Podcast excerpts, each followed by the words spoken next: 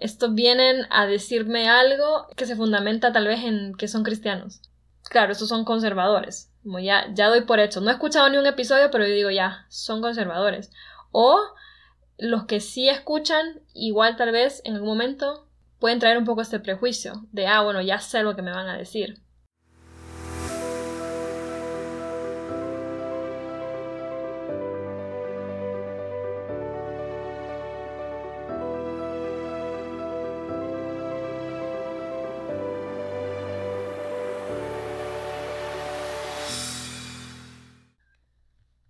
Bienvenidos a un nuevo episodio del podcast Desde la Orilla. Para todos los que nos han escuchado desde el principio, les mandamos un saludo muy especial. Y aquellos que no nos conocen, nos presentamos. Yo soy Claudia. Y yo soy Gabriel. Y hoy queremos hablar de la ética de la sexualidad humana. Y también el problema actual de no saber cómo llegar a un acuerdo sobre lo que es el bien y el mal. Sí, para hablar sobre el tema de la ética, recomendamos primero eh, que vayas a escuchar, si no lo has escuchado, el episodio número 5 en el que explicábamos todo lo referente a la sexualidad.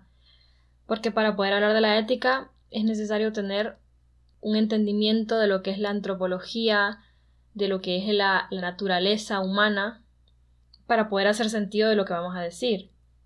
O sea, te va a ayudar como a profundizar mejor el tema.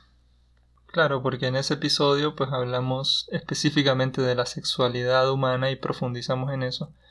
Y aquí pues el propósito es hablar de la ética de la sexualidad.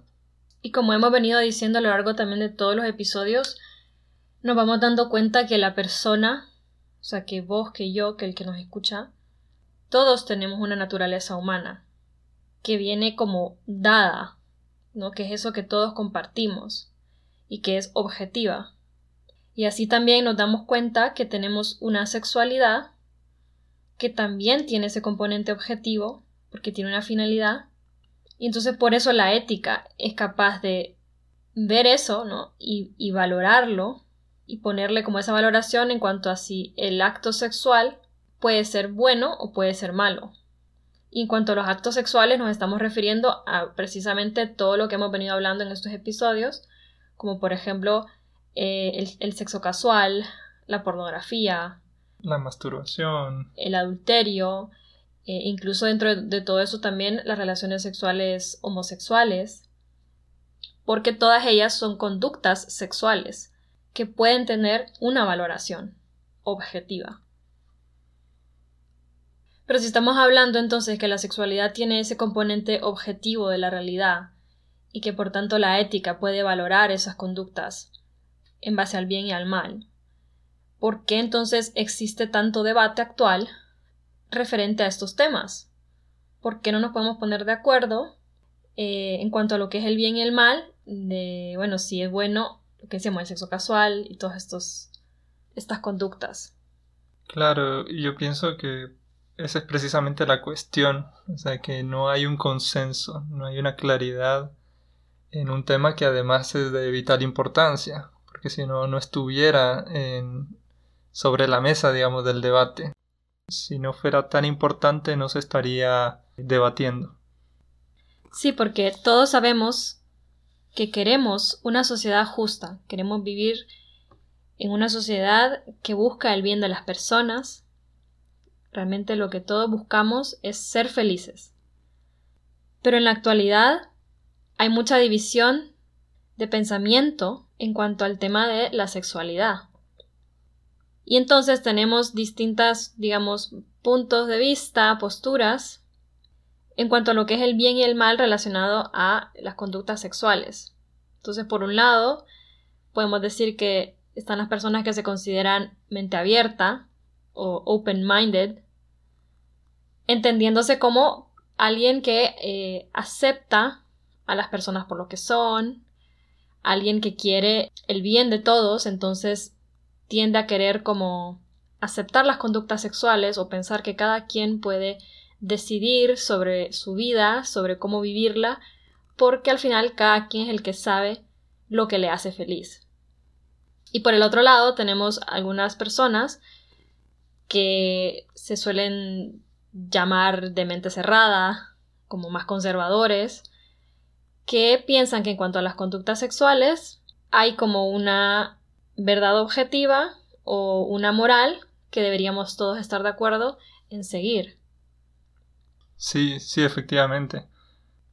Y ahora queremos que tú, el que nos escucha, te cuestiones con cuál de estas posturas te identificas. ¿Te identificas como de mente abierta o de mente cerrada? Basado en esto que hemos dicho. Y bueno, si pensaste que sos mente abierta, en este episodio queremos hacerte ver que, puede ser que no seas tan mente abierta como pensás.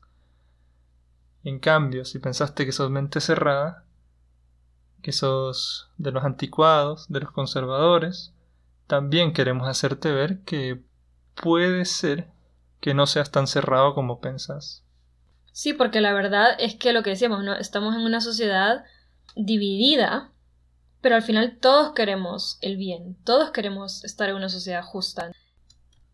Porque cuando hablamos de la ética, por un lado, como decíamos, están los de la mente abierta, que al hablar de la ética piensan un poco más como, bueno, el bien y el mal va a depender de la persona y de su circunstancia. Claro, se vuelve como una ética individual, personal, o sea, que va a depender eso de cada persona decidir en cada momento lo que, lo que le viene bien o lo que le viene mal y no va a ser lo mismo para los demás.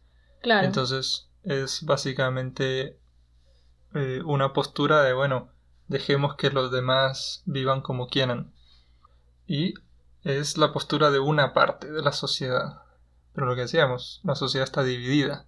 Entonces está la otra parte que, como decíamos, se dice que tiene una mente cerrada. Entonces no está de acuerdo con esto. Claro, entonces, pero el problema es que cuando estas personas que piensan distinto hablan sobre el tema, en debates formales o en conversaciones cotidianas, en lugar de estar como en pro de buscar una verdad, son más conversaciones conflictivas, de enfrentamiento, de que vamos a ir a pelear y a imponer nuestras ideas, porque cada uno piensa que tiene la verdad en sus manos. Sí, esa es la cuestión, que no nos ponemos de acuerdo, o sea, que no hay un consenso claro y que además son temas, o sea, son realmente temas importantes, por eso es que están... Eh, en debate. por eso están tan en debate. Sí, y por eso queremos hablar de esto, porque decimos, bueno, ¿por qué es importante? Porque en la sociedad se están viviendo cambios grandes a nivel jurídico, porque se están haciendo o quitando leyes que se piensan que son a favor de la persona. Pero la pregunta es, bueno, ¿realmente están a favor de la persona? O sea, ¿qué premisas están manejando?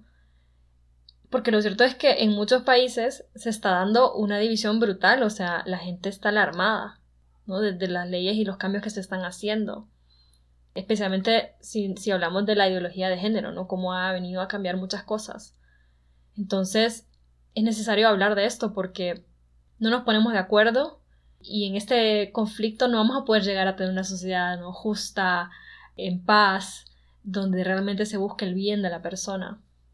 Claro, y creemos que por eso es importante, primero, tratar de ver cuáles son los problemas que nos están impidiendo tener esos diálogos eh, correctos.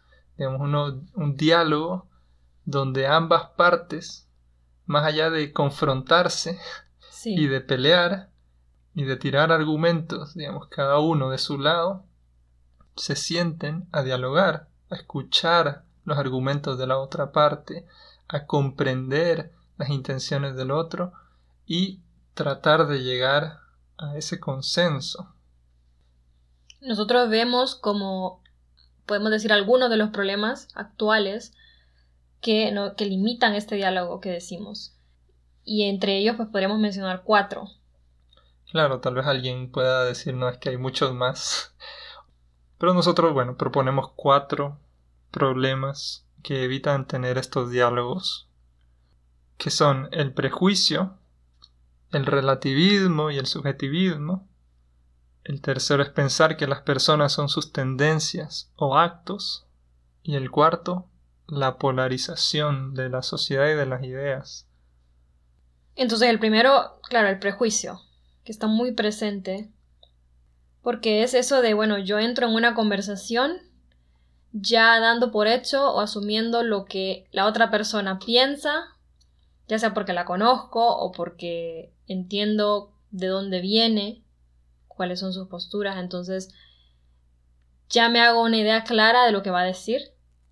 Y esto limita muchísimo el diálogo y, limita muchísimo el, el, escuchar. Sí, yo pienso en un ejemplo, digamos, en las redes sociales que además eh, acentúan esta problemática eh, y que a todos nos ha pasado. A mí me ha pasado que de repente me sale un cura, un sacerdote, hablando de algo y digo, no, siguiente. o sea, como que inmediatamente pienso, este me va a hablar de alguna cosa que ya sé. o sea, ya sé que me va a decir, entonces, siguiente. Ya, ya entiendo lo que esta persona me va a decir. Claro. Entonces, y claro, como en redes sociales es súper fácil solo darle siguiente al video, o sea, no tenés que escuchar a nadie que no querás. Pero ya en la vida real, cuando sí estás enfrente de una persona en una conversación, se te hace muy difícil escuchar, o sea, porque, tenemos este prejuicio. Claro, y estás habituado a darle siguiente, o sea, swipe. Sí, a mí me pasa un montón. Yo cuando subo videos en redes sociales es que es increíble porque la gente me pone comentarios que yo digo, es que no escuchó lo que dije, o sea, literalmente lo acabo de decir y me está tirando hate, o sea, o diciendo cualquier cosa. Claro, porque asume que dijiste en ese video lo que él piensa que dijiste. Exacto, cuando no he dicho eso. Y a veces saltan a comentar y ni siquiera han escuchado el video completo y ya solamente están poniendo ahí cualquier cosa. Entonces, esto está muy presente y, y claro, a todos nos ha pasado, pues. O sea, en nuestro caso, vamos a decirlo porque nosotros empezamos a hacer este podcast y puede que muchas de las personas que nos conocen personalmente o que han visto el contenido que yo subo en redes sociales o han leído el título de alguno de nuestros episodios, ya, o sea, es como asumen como que, bueno, estos vienen a decirme algo que se fundamenta tal vez en que son cristianos. O, claro, estos son conservadores. Como ya, ya doy por hecho. No he escuchado ni un episodio, pero yo digo, ya, son conservadores. O los que sí escuchan, igual tal vez en algún momento pueden traer un poco este prejuicio de, ah, bueno, ya sé lo que me van a decir. Claro, como que no hay nada nuevo que me puedan decir estas personas, porque yo ya conozco la postura conservadora, conozco todos los argumentos que se puedan decir sí. o se hayan dicho alguna vez en la vida, entonces... ¿Para qué lo voy a escuchar? ¿Para qué lo voy a escuchar? Inmediatamente rebato. Claro. Y si lo escucho, ya voy con la postura de voy a rebatir todo lo que dicen y me lo voy a tomar un poco así, ¿no? Claro, y es eso que si te conocen personalmente, ya creen saber lo que opinas. Y tal vez te conocieron hace 10 años. Sí. Igual como que te, te armas una imagen de la persona y esa imagen es lo que esa persona es. Entonces no hay nada nuevo que me pueda decir o no, esta persona yo sé cómo es, yo sé lo que ha hecho, entonces cómo me va a venir a decir estas cosas. También. Y es curioso, ¿no? Porque en realidad todo lo que nosotros hemos dicho está basado en nuestros estudios en educación afectiva y sexual. Sí, en una formación continua. Que tienen una finalidad verdadera pues con la, la realidad objetiva de lo que es el ser humano. O sea, eso es lo que hemos intentado explicarles a ustedes y entonces es lo mismo que hace la ética, ¿no? O sea, ve la realidad objetiva de la persona, de la sexualidad, y por eso puede poner una valoración en esas conductas sexuales. Eh, entonces no es como algo que viene de nuestra opinión cegada de los religiosos que vienen a decir cualquier cosa, ¿no? Porque eso, o sea, pensar así es un prejuicio. Claro, y la cuestión es que no nos damos cuenta de que estamos entrando estos debates con prejuicios de este estilo. Y hablando de la ética de la sexualidad, hay que entender primero que no es un conjunto de normas arbitrarias, religiosas o culturales, de esas que ahogan la libre expresión de las personas. O sea, a eso se le llama, tiene un nombre y se le llama dogmatismo cultural o religioso. Que no es la ética, claro. Claro, que eso, eso está mal, digamos, es precisamente eso, el que yo que sé, cree sin fundamento. Claro, y que para nada ha sido nunca nuestra intención ni va a ser jamás. lo que venimos a hablar aquí en este episodio no son normas arbitrarias o que vienen como de alguna creencia, sino que la ética de la sexualidad es la fidelidad a la propia identidad de la persona humana, que es cuerpo y espíritu. Sí, o sea, si lo recuerdan, en el quinto episodio que profundizamos más sobre la sexualidad, sobre la persona, decíamos que la persona tiene cuatro dimensiones, decíamos que tenemos una sexualidad que es básicamente nuestro modo de ser hombre o mujer, en esas cuatro dimensiones. Y decíamos también que la sexualidad nos revelaba que estábamos hechos para la relación, en la reciprocidad y en la alteridad, o sea que hombre y mujer son distintos, pero están llamados a la complementariedad, a la unión. Y entonces esa relación es una relación llamada al amor porque se fundamenta en la unión y en la procreación. Es básicamente lo que dijimos de la sexualidad. Entonces, la ética lo que hace es eso, tomar eso y entonces poder valorar un acto sexual como bueno si está alineado con esa realidad y como malo si la contradice. Así de sencillo. Básicamente es eso. Por eso la ética exige que sea acompañada por una libertad responsable. O sea, la responsabilidad de que vas a vivir la sexualidad por lo que ella es. O sea, que tus conductas van a estar alineadas con la realidad. De la sexualidad. Exacto. Por eso cuando uno habla de que es éticamente malo un acto, no es malo porque lo diga la iglesia o, algún ente externo, sino que es malo en cuanto ese acto no está alineado a la naturaleza intrínseca de la sexualidad humana. O sea, no es algo externo, sino que es algo interno de la persona. Entonces, lo que hemos dicho en otros capítulos, no sé, el anterior, que hablábamos de la pornografía o la masturbación, no es decir, bueno, esto es malo porque la iglesia te dice que es malo. O porque lo digo yo. Claro. o la medicina, pues. Claro, sino como, bueno, objetivamente es algo malo. Claro, por todas las razones que dijimos en el capítulo anterior. Lo que pasa es que a veces también solemos pensar que estamos como un poco por encima de esa realidad. O sea, como que, bueno, ok, vos me vas a decir esto, pero yo puedo hacer que la pornografía no me afecte, por ejemplo. O no, yo vivo el sexo casual y a mí no me afecta.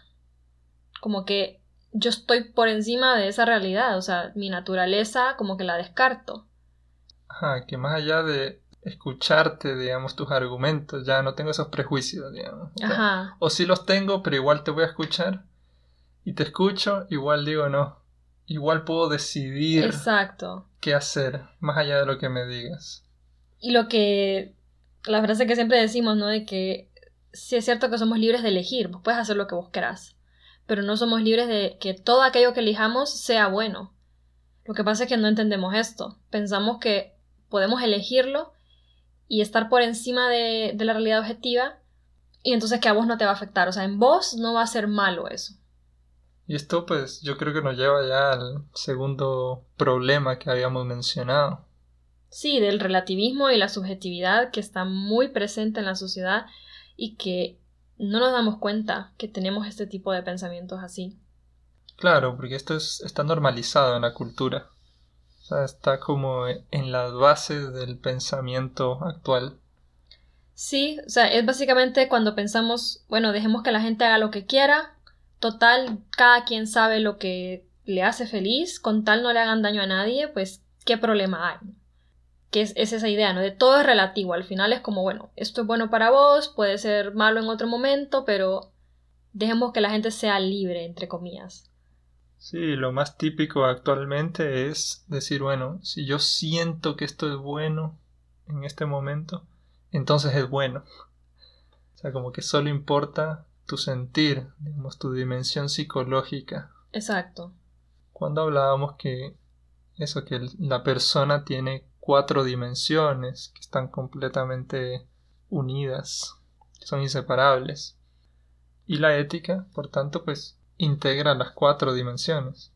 Se refiere a la, claro, a la totalidad de la persona en esas cuatro dimensiones, o sea, no te reduce solo a la parte psicológica de lo que sentís o de lo que pensás, sino que va mucho más allá. Y no solo tampoco la biología, sino todo lo que vos sos. una vez más, basándonos en la, en la realidad objetiva de la sexualidad en este caso, que es lo que estamos hablando. Entonces, entendiendo que la persona tiene estas cuatro dimensiones y que son inseparables, entonces, claro, la ética va a abarcar a la persona entera. Y yo creo que ahí también lo curioso es que pensamos que al ser open-minded es como que aceptas a todo el mundo, amas a todo el mundo, o sea, como, como que es algo positivo el aceptar cualquier conducta sexual, no con tal y sea aparentemente un bien para la persona, o algo que la persona siente y quiere, entonces es bueno. Pero la verdad objetiva es mucho más grande que lo que vos podás querer o sentir. Entonces no nos confundamos porque aceptar el desorden sexual no es realmente hacerle un bien a la persona. Digamos, el amor es desear el bien de la persona. Pero recordemos que el amor siempre tiene que estar alineado con la verdad. Claro, y es esa verdad que decimos que es mucho más grande que una verdad subjetiva. O sea, yo creo que es bastante claro pensarlo como nosotros somos sujetos y pensamos la realidad que está eh, fuera de nosotros es mucho más grande que el simple sujeto. No podemos abarcar toda esa, esa realidad. Mm. Lo mismo es esto, o sea, yo no, yo como sujeto puedo pensar y ponerle el nombre de verdad a lo que tengo, a lo que siento, a lo que pienso, pero no abarco la totalidad de esa verdad que está fuera de mí. Y es esa verdad, es la búsqueda de esa verdad lo que realmente me va a traer paz y plenitud a mi vida. Ese es el verdadero bien, claro. Esa verdad que es más grande que mi verdad, por decirlo así. Y lastimosamente, la verdad, o sea, el bien objetivo no siempre va a estar alineado con lo que vos querés, con lo que vos sentís en ese momento.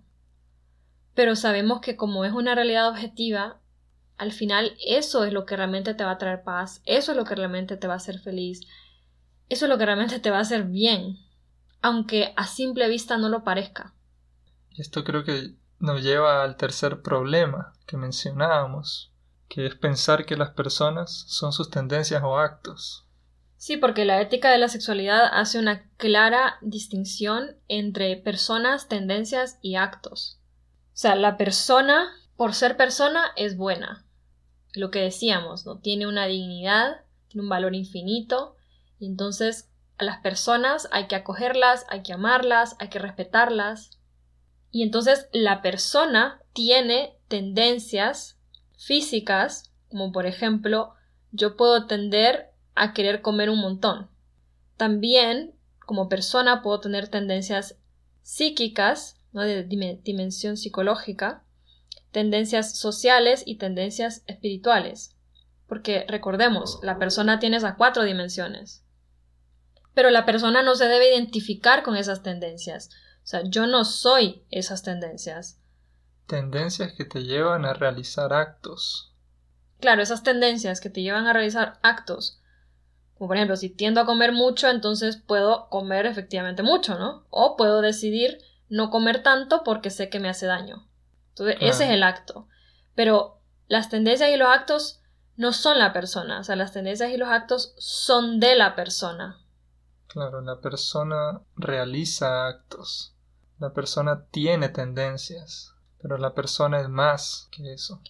Es la que hace eso, pero la que siente eso, pero la persona es más. Sí, entonces la ética va a valorar las tendencias y los actos, no va a juzgar a la persona que también es algo que está muy metido en la actualidad, en el diálogo, como decíamos, que cuando hablas de estos temas sientes que te atacan a ti, o sea, cuando están hablando, están debatiendo sobre algunos algunas tendencias o algunos actos, se siente como que te atacan personalmente. Sí, esto pasa mucho en los debates en cuanto a, los, a la problemática de la comunidad LGBT, que es como usan mucho, ¿no? El, la palabra homofóbico o transfóbico cuando sos una persona que no está de acuerdo con lo que dicen. Entonces, al dialogar sobre el tema siempre se sienten atacados, todo es ofensivo, todo es violento, pero es porque la persona con tendencias homosexuales, por ejemplo, se identifica con esas tendencias, o sea, dicen yo soy esto, yo soy transexual, yo soy homosexual, y entonces te sentís, claro, atacado, te sentís odiado por la persona que no está de acuerdo con tus conductas.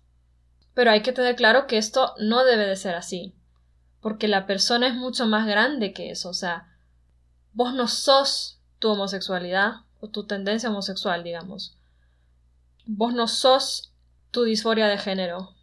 Vos no sos tus tendencias a ser infiel, por ejemplo. Claro vos sos una persona con tendencias homosexuales, con tendencia a la infidelidad, con cualquier otro tipo de tendencia, y que realiza ciertos actos, pero no sos esos actos, como decís.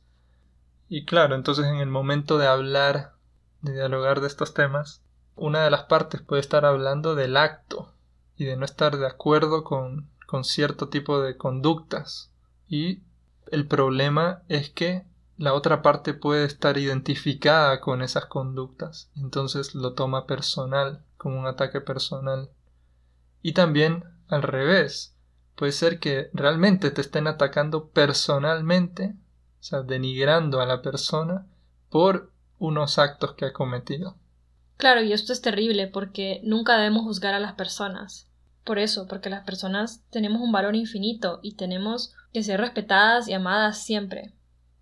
Pero cuando te das cuenta que vos no sos tus tendencias, que vos sos mucho más grande que tus actos, entonces es muy liberador porque si vos no sos eso, quiere decir que esa tendencia o ese acto se puede cambiar.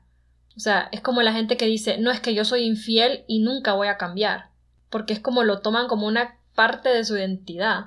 Y es como, no, o sea, vos no sos eso. Y como no lo sos, entonces podés dejar de ser infiel.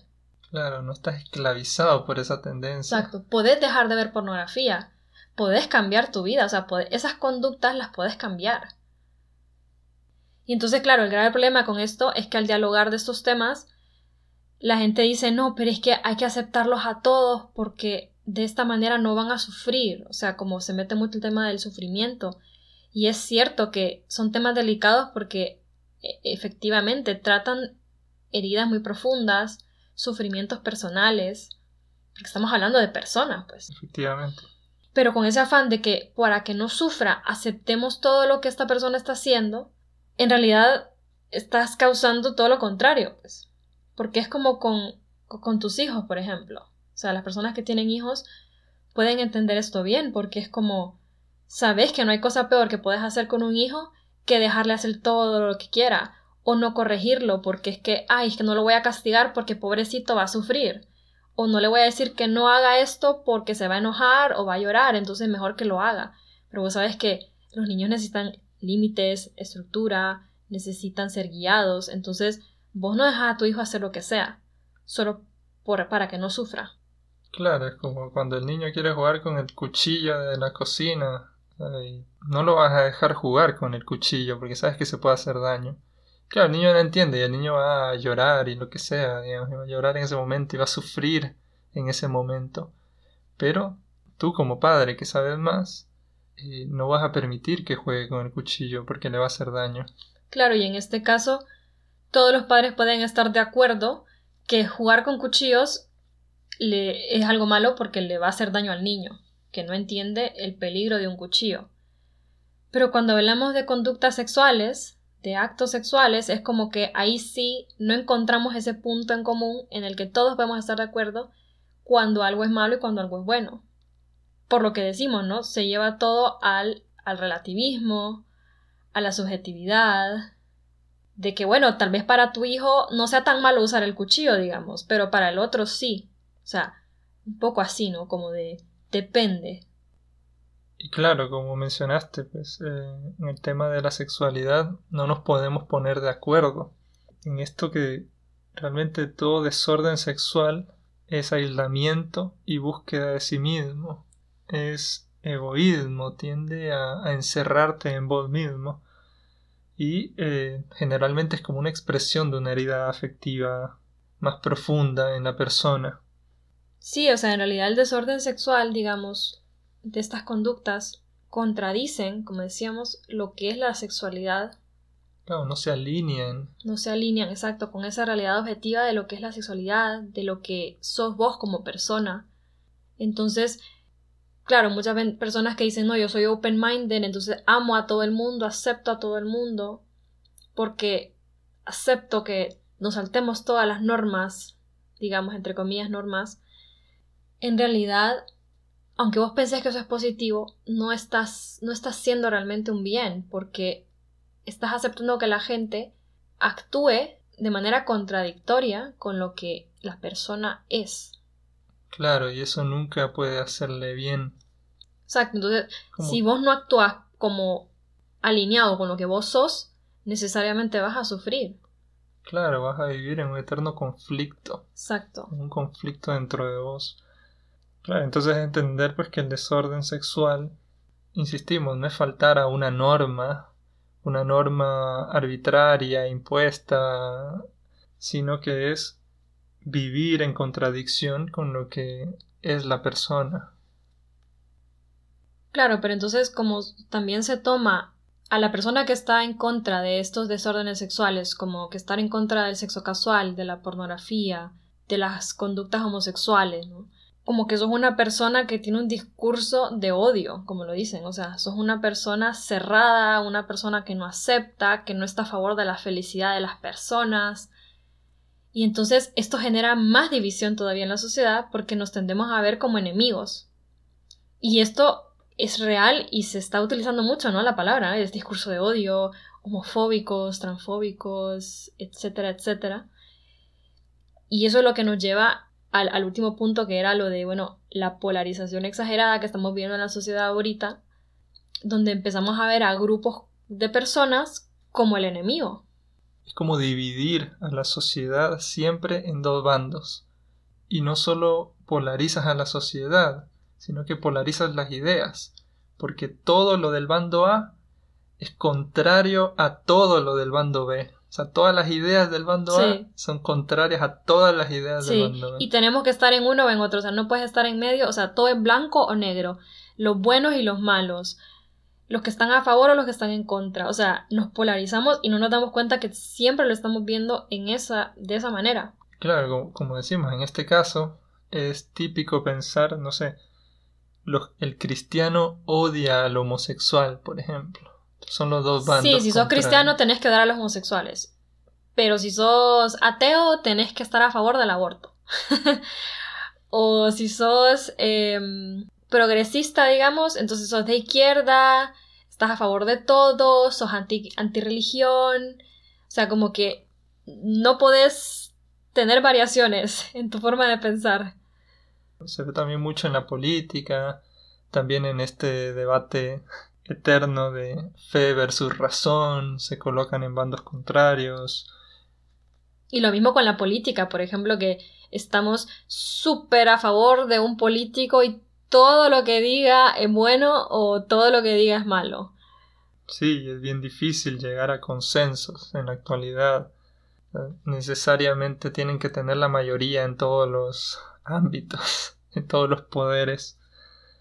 Y bueno, también lo que decíamos, como empezamos este episodio. La gente de mente abierta y la gente de mente cerrada. Son dos bandos. Claro, que eso lo hicimos, lo hicimos a propósito, porque claro, nosotros no pensamos que necesariamente tenés que estar siempre en el mente abierta, acepto todo, ni tampoco en el soy cerradísimo en todo. O sea, puedes tener variaciones, puedes estar a favor de unas cosas y otras, porque, como decimos, igual no todo mundo la tiene tan clara. O sea, si no conoces una correcta antropología, si no conoces quién sos, si no conoces tu naturaleza, bueno, es evidente que vas a empezar a tener opiniones distintas en distintos temas, o sea, no necesariamente vas a encasillarte en solo un grupo. Yo creo que todos podemos entender que no, realmente no hay dos bandos, no hay un blanco y un negro, hay una serie de matices entre ambos extremos. Y entender eso que nos lleva a la posibilidad de, encuentro, de diálogo con los demás. Y en cambio la polarización nos cierra esa posibilidad, porque claro, nos lleva a asumir que, que el otro bando es el enemigo, Claro, y sumándole a esto lo que ya venimos diciendo del prejuicio, de el relativismo, es súper difícil dialogar hoy en día, súper difícil.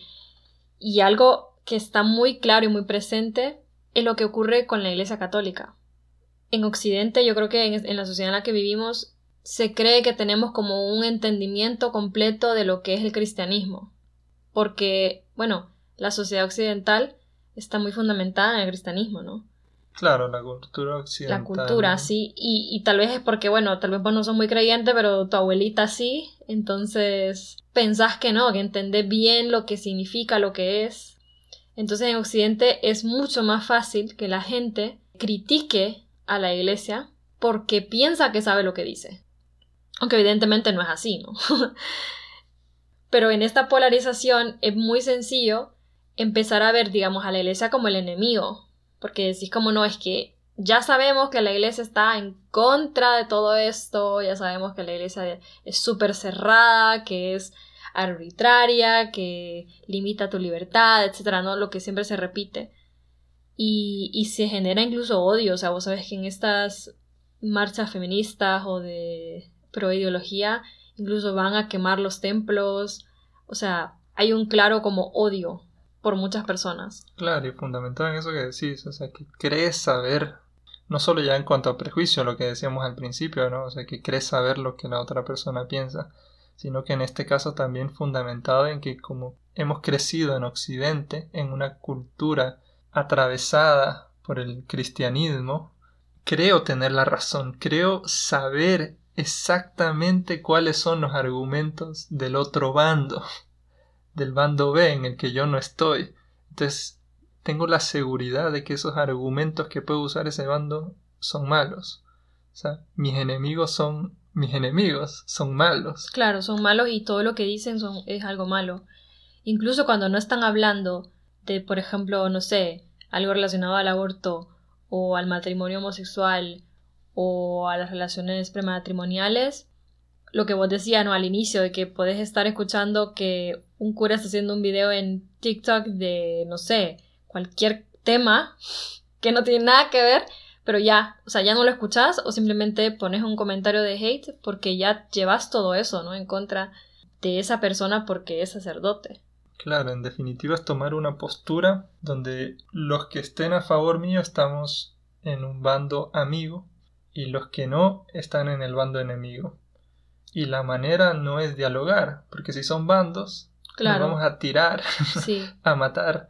Entonces vamos a estar tirando argumentos salidos de mi subjetividad, porque además como no se trata de encontrar una verdad objetiva fuera a través del diálogo, sino que cada quien tiene su verdad, entonces va a ser un, un tirar argumentos desde mi subjetividad a la subjetividad del otro que si está en la misma postura tampoco va a escuchar nada. Claro, entonces y, no, se llega no se llega a nada. O sea, esto cierra completamente el diálogo de ambas partes. Y esto es como bien triste porque al final, como decíamos al inicio, todos queremos el bien, todos queremos que las personas sean verdaderamente felices, vivir en sociedades justas. Pero, ¿cómo vamos a llegar a eso si no podemos ni siquiera dialogar? Porque no es cierto que todo lo que la otra persona diga está mal. Siempre puedes rescatar cosas buenas. Y al menos al escuchar, puedes entender realmente de dónde viene su postura y entonces encontrar esos puntos en común.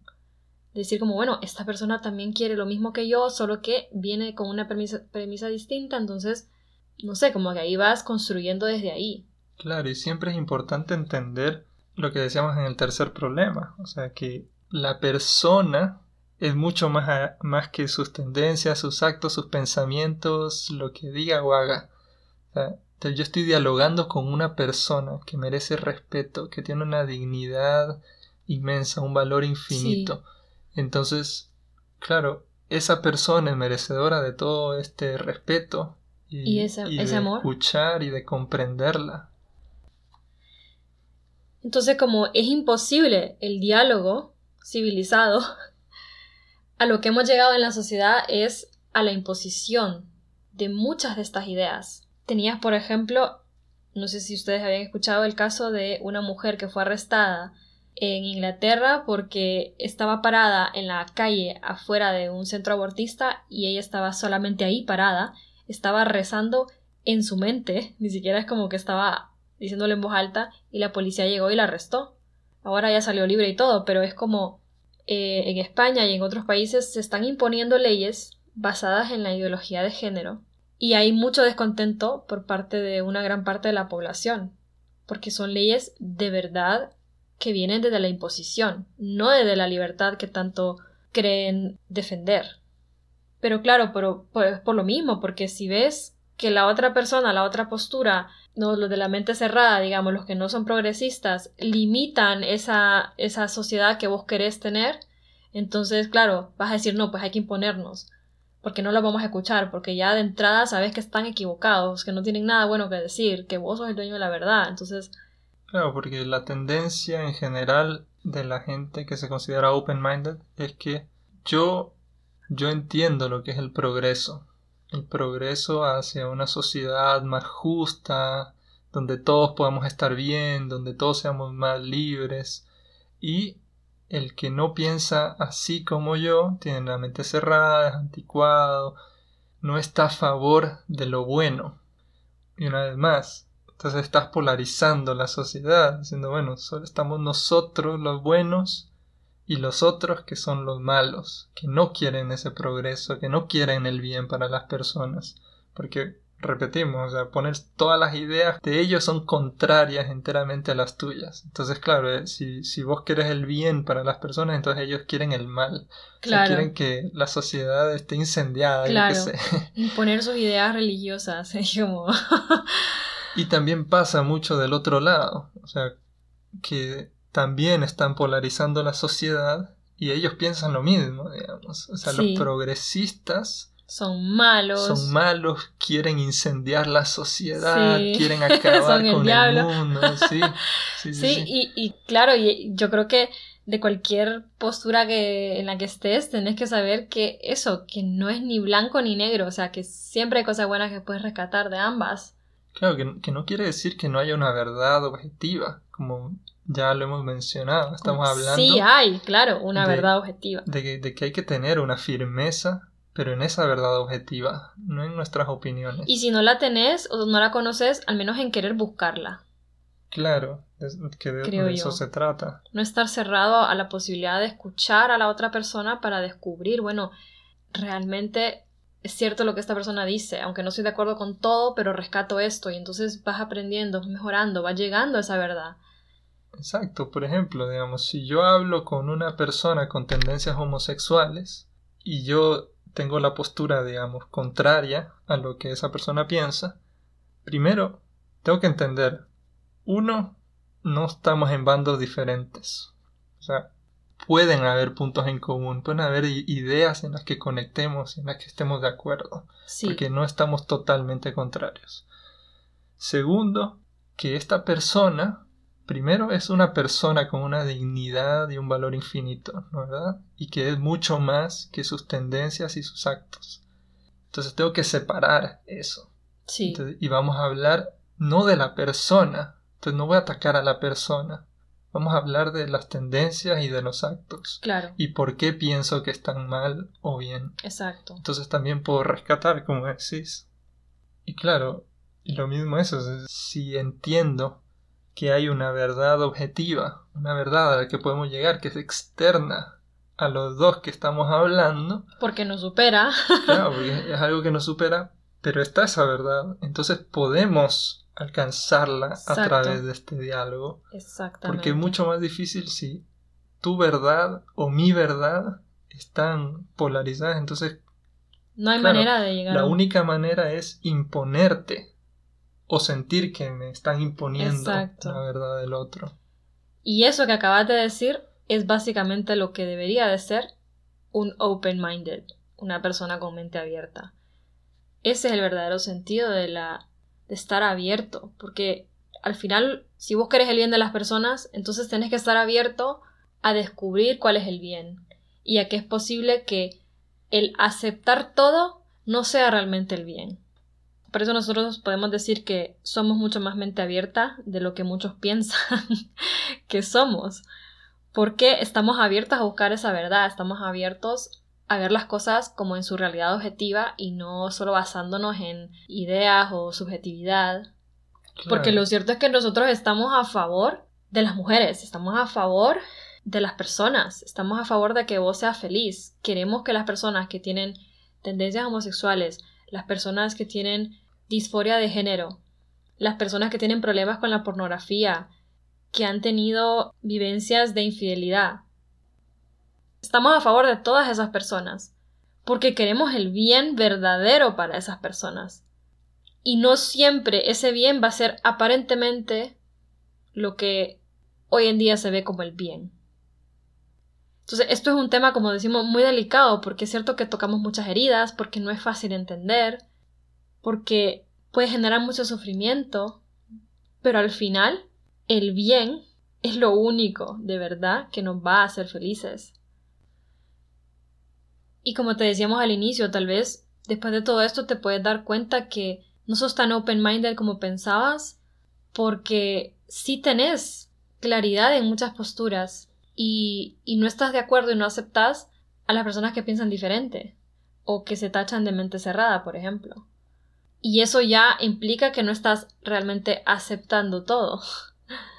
Y lo mismo con la gente que se cree como más conservadora, de mente cerrada, porque puede que no tengas tan claro el porqué de las cosas, pero por eso es que yo creo que nosotros estamos como intentando transmitirles toda esta información, compartir con ustedes todo esto que hemos aprendido, para que vayamos cambiando un poco el mindset, la forma de pensar y abramos, o sea, como que abramos un poco más ese horizonte y nos demos cuenta de que hay un bien al que podemos llegar si aprendemos a conocernos mejor, si aprendemos a, a reconocer la realidad objetiva, amar a las personas por lo que son y saber diferenciar estas cuestiones que venimos hablando, ¿no?